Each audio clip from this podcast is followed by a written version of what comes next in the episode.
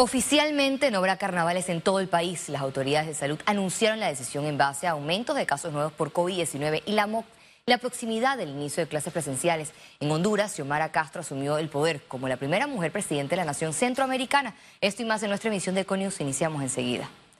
El Ministerio de Salud confirmó la suspensión de carnavales a nivel nacional por razón de alto número de casos por COVID-19 en el país.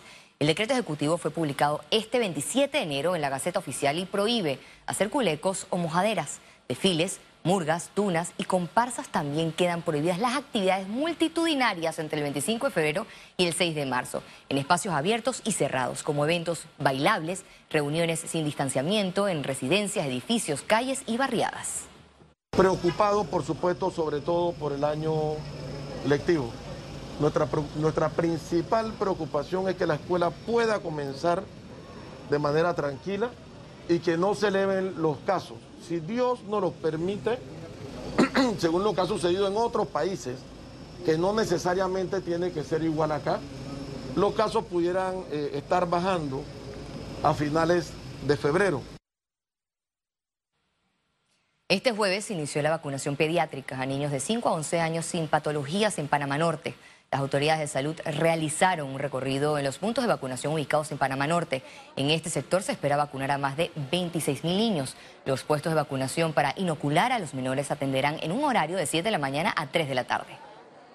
Para invitar a los padres de familia de niños de 5 años en adelante que se acerquen a los puntos de vacunación, tanto en los medios de comunicación como en redes sociales, Estamos publicando los puntos de vacunación para que sepan dónde vamos a vacunar a sus niños.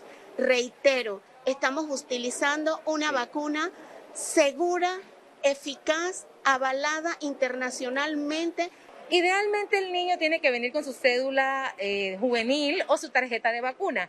Lo que sí no debe faltar es un adulto responsable que lo acompañe. Ningún niño menor de edad puede venir a vacunarse sin un adulto responsable y también, pues, como recomendación, haber desayunado antes de la inmunización. Si viene en la tarde, después del mediodía, haber almorzado y traer su ropita holgada, que se le pueda levantar su manga o un suéter sin manga para facilitar el proceso de vacunación. El doctor Eduardo Ortega recomendó a la población en general no solicitar pruebas serológicas para la detección de COVID-19. Asegura que estas solo aplican para casos especiales y deben ser ordenadas por un especialista. Solo son en realidad para casos muy específicos. Eh, quiero saber una persona inmunocomprometida si tiene títulos altos o no tiene títulos altos. Eso un médico especialista le hace una prueba serológica. No sirve para hacer un diagnóstico agudo realmente en, la mayoría de los casos yo no lo utilizaría, eh, requiere una interpretación de un médico especialista. Antígeno es la prueba ideal para manejar la ola pandémica. La prueba serológica es una prueba como de evidencia que estuviste expuesto. Uno, un experto, un infectólogo, le puede decir a usted si la infección fue relativamente reciente por el tipo de anticuerpos, pero yo no me haría una prueba serológica. No la recomendamos, excepto en casos especiales. Se registran más de 8.000 casos nuevos y 11 muertes por COVID-19. El índice de positividad ha disminuido a 30.9%. 8.268 nuevos casos. Se reportan 10 fallecidos y se actualiza una de fechas anteriores. 26.743 pruebas nuevas. Índice de positividad de 30.9%. Total de vacunas aplicadas, 7.040.071 dosis. En la sede del Parlatino se realizó este jueves la audiencia del caso de alto perfil conocido como New Business. El gran ausente debido a una incapacidad médica fue el expresidente Ricardo Martinelli. Su abogado Roniel Ortiz presentó un recurso de nulidad, el cual fue negado.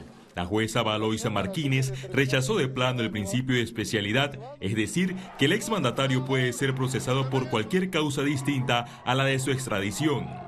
Siempre se han presentado las incapacidades hasta cuando el médico diga que ya se acabaron. ¿Pero de qué es esa incapacidad? De la columna. La misma. ¿Pero la misma. esa incapacidad? Es continua, la misma. Es continua, es la misma. bailando por todos lados. Bueno, esa, esa pregunta está fuera de lugar.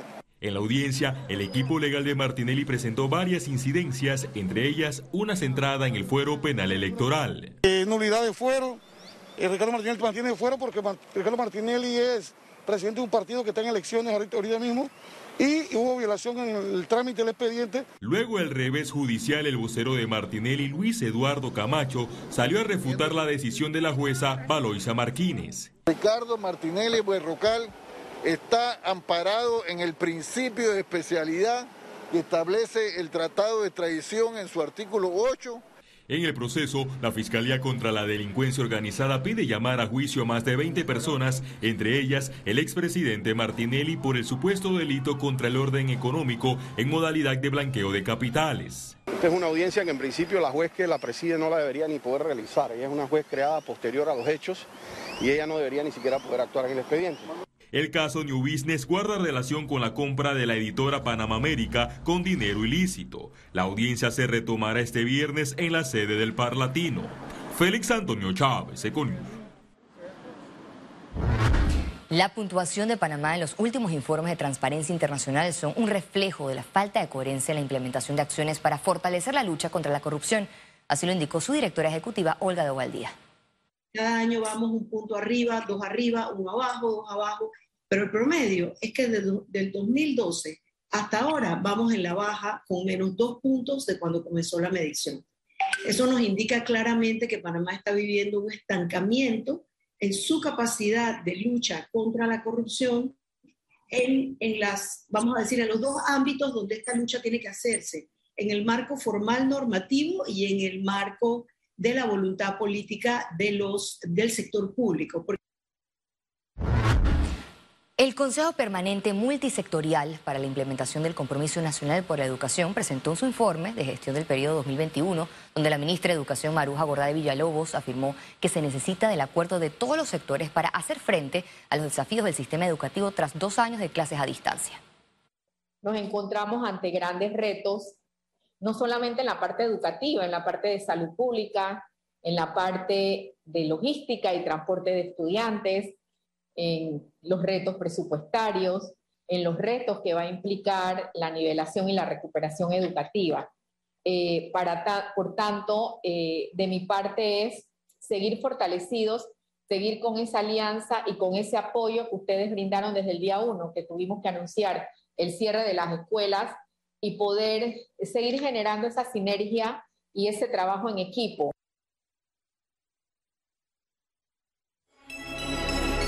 Economía. Reinicia distribución de bolsa de comida de Plan Panamá Solidario. El Gobierno Nacional informó que este jueves se elaborará 10.000 bolsas de alimentos para atender la necesidad de la población que actualmente se encuentra en aislamiento debido al contagio de COVID-19. Ya llevamos casi dos años, se han hecho más de 11 millones de bolsas de comida en el Centro de Convenciones Atlapa. Y bueno, estamos con una meta, nos estamos trazando inicialmente entre 15 y 20 mil bolsas al día, eh, con lo cual debemos estar haciendo entre 100 y 120 mil bolsas por semana.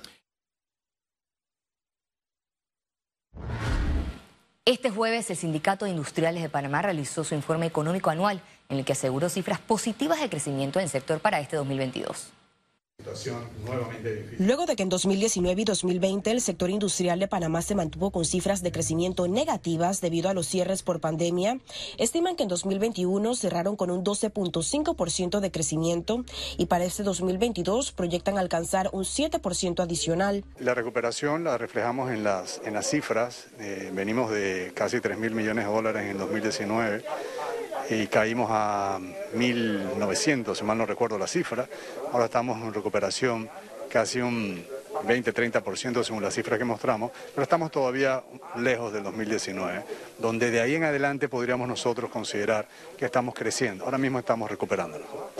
En el sector industrial hay, hay actividades que están teniendo un muy buen desempeño, como lo es el de, el de la producción de cemento, que ha tenido un excelente desempeño en este último año.